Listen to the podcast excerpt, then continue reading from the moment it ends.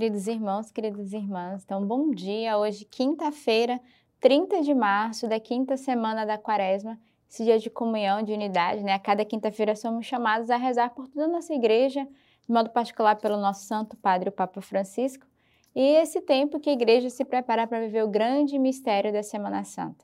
Então, de hoje a oito, viveremos essa graça que a igreja vai nos oferecer. Nesse domingo já Viveremos na liturgia o domingo de Ramos, já se preparando para essa Semana Santa. Então, peçamos ao Senhor, através da liturgia da igreja e das suas leituras, que nos faça adentrar cada vez mais nesse mistério pascal, esse mistério de morte do nosso pecado, mas de vida em Deus, vida nova a qual nós somos chamados a viver. Hoje, as leituras que a igreja nos oferece, a primeira leitura é do livro do Gênesis.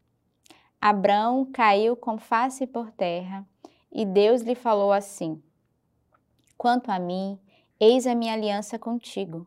Serás pai de uma multidão de nações. E não mais te chamarão Abrão, mas teu nome será Abraão, pois eu te faço pai de uma multidão de nações. Eu te tornarei extremamente fecundo. De ti farei nações, e reis sairão de ti.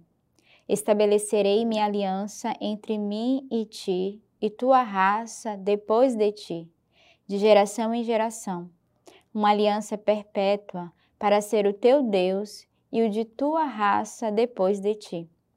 A ti e a tua raça depois de ti darei a terra em que habitais, toda a terra de Canaã, em possessão perpétua, e serei o vosso Deus.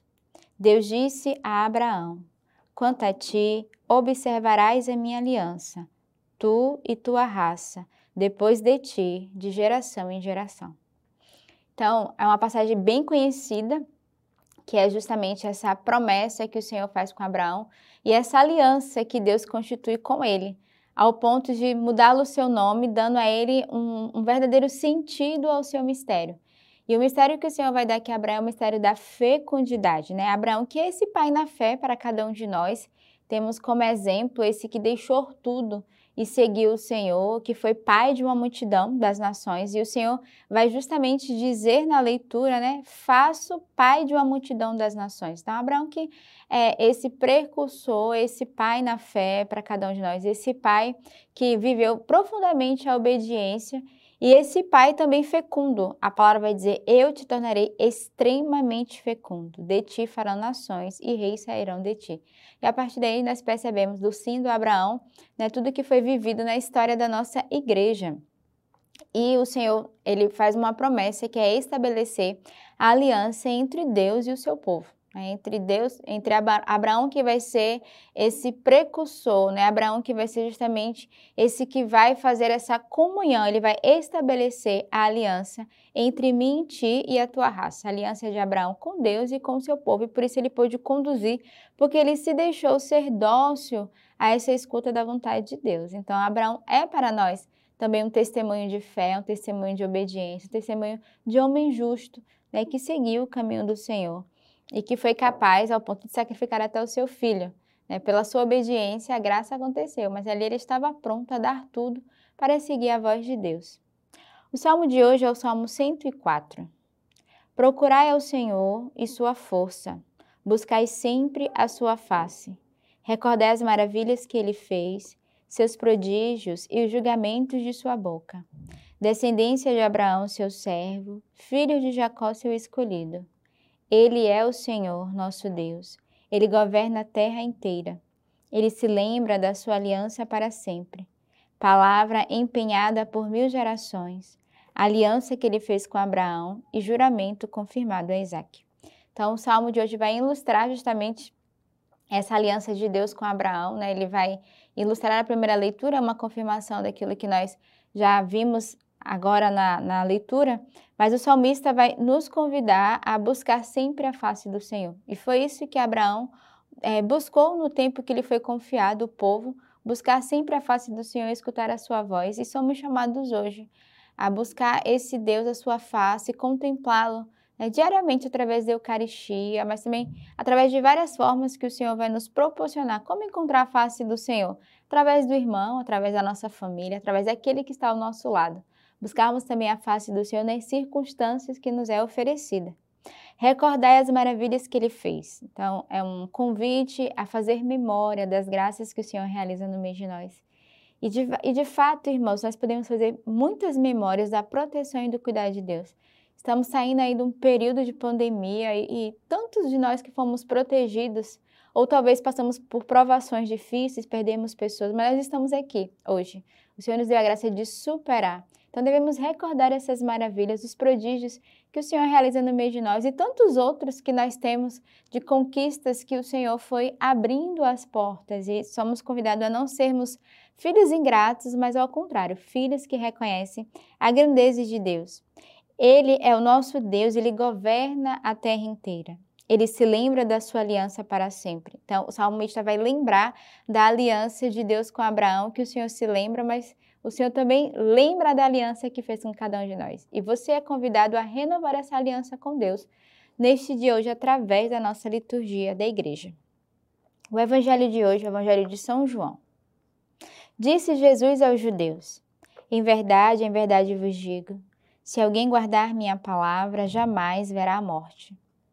Disse-lhe os judeus: Agora sabemos que tens um demônio. Abraão morreu, os profetas também. Mas tu dizes: Se alguém guardar minha palavra, jamais provará a morte?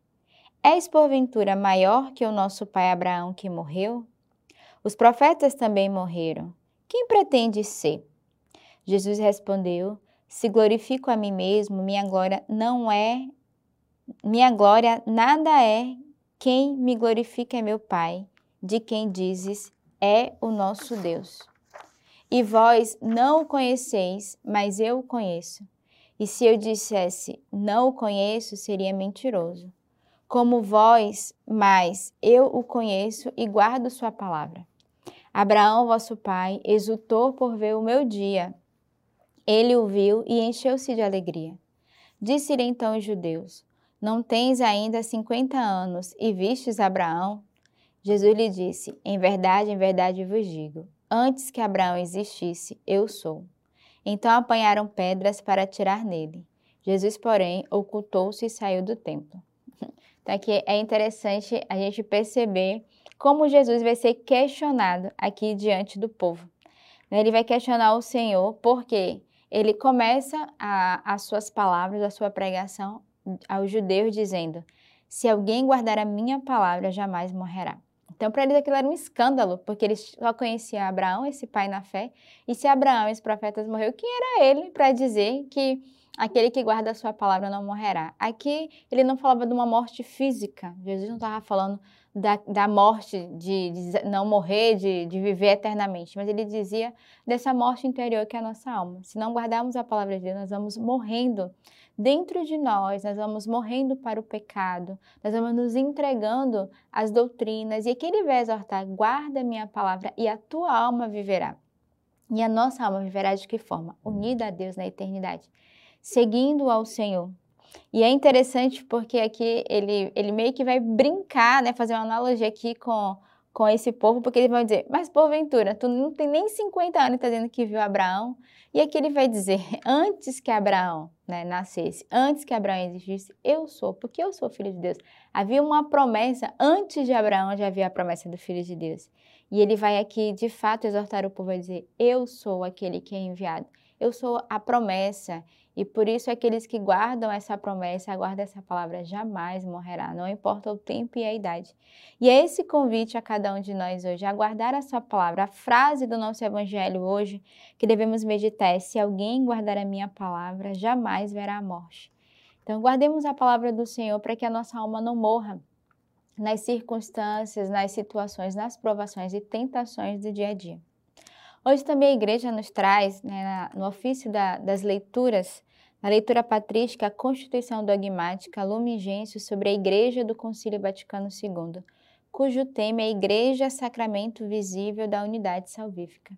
E quinta-feira é esse dia da unidade, e a igreja é esse sacramento que une né, a, o povo a Deus, que une toda a igreja, o clero e, e, e todas as formas que a igreja tem de pastoreio. Então, neste dia, devemos renovar a nossa oração, a nossa intercessão pelo nosso pastor, que é o nosso Papa Francisco, hoje, atualmente, que governa a nossa igreja por todo o seu pastoreio, todo o seu legado. Mas também peçamos a unidade nos lugares onde nós estamos, seja, ela na comunidade de vida, de aliança, na nossa casa, na nossa igreja doméstica, que é a nossa família, no nosso trabalho. Renovemos a nossa unidade e a nossa confiança em Deus. Tenhamos uma santa quinta-feira e que Deus os abençoe.